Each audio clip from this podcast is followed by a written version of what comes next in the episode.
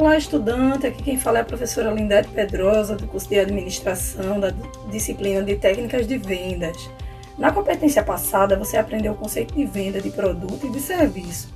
E foi possível perceber que no decorrer da história do comércio mudou também as necessidades e expectativa desse novo cliente.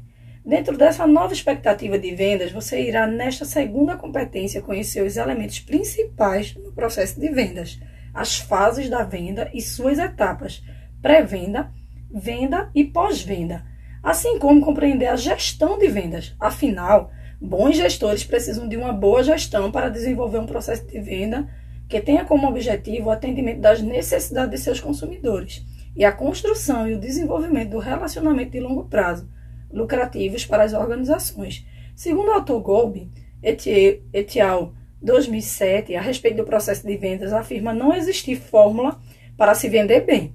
O que realmente existe são planejamentos, técnicas e estratégias aliadas a esforço e motivação fazendo o profissional sentir-se mais seguro e capaz de superar suas metas.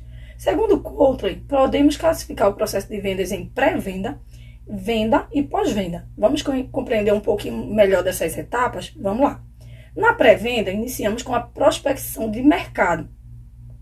Após o levantamento de dados, também é necessário fazer a análise da potencialidade do cliente, fazendo uma classificação dos clientes levantados, assim como a elaboração da proposta, que contém aquilo que se quer atingir, ou seja, os objetivos da venda. E por último, após a proposta elaborada, o vendedor pode então agendar a visita ou a visita de vendas. Vamos para a segunda etapa. Na venda, iniciamos com a abordagem, com a preocupação nesse primeiro momento com o contato com o cliente, através de técnicas de atendimento de qualidade. Em seguida, vem a apresentação da proposta, onde o vendedor pode espanar seus produtos e serviços, defendendo com inspiração, credibilidade e confiança. Daí então, os clientes quase sempre fazem objeções à apresentação, ou no momento em que o processo caminha para o fechamento do pedido, que é a nossa última etapa da venda. Ainda nesse momento da venda, o vendedor pode con con construir o seu processo de comunicação com o cliente, utilizando a técnica AIDA, que significa atenção, interesse, desejo e ação. Você vai ver mais detalhado na leitura do e-book.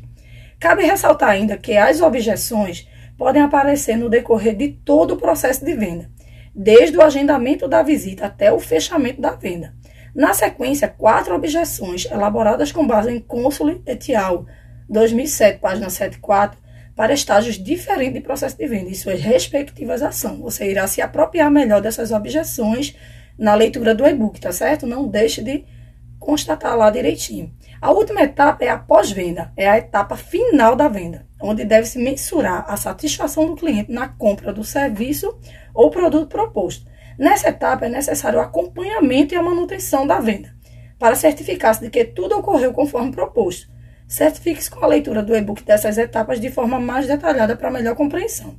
Por último, a gestão de venda vai ajudar a empresa e seus colaboradores a entender melhor os resultados prever o desempenho futuro e desenvolver um senso de controle, trabalhando os três aspectos que você conhecerá. Existem três guarda-chuvas que precisam ser inseridos dentro desse processo de venda, que é a operação de vendas, estratégia de venda e análise de vendas. Vale a pena acompanhar, não é mesmo? Quer saber mais detalhado sobre o assunto? Não deixe de fazer a leitura do e-book, assista às videoaulas desta competência e responda às atividades em fórum. Aproveitando, se você ainda não é inscrito, se inscreve lá no nosso canal do YouTube para ter acesso a mais material. Acesse o EducaPE, procure o nosso curso, o curso na playlist e não esqueça de indicar para os amigos. Até breve!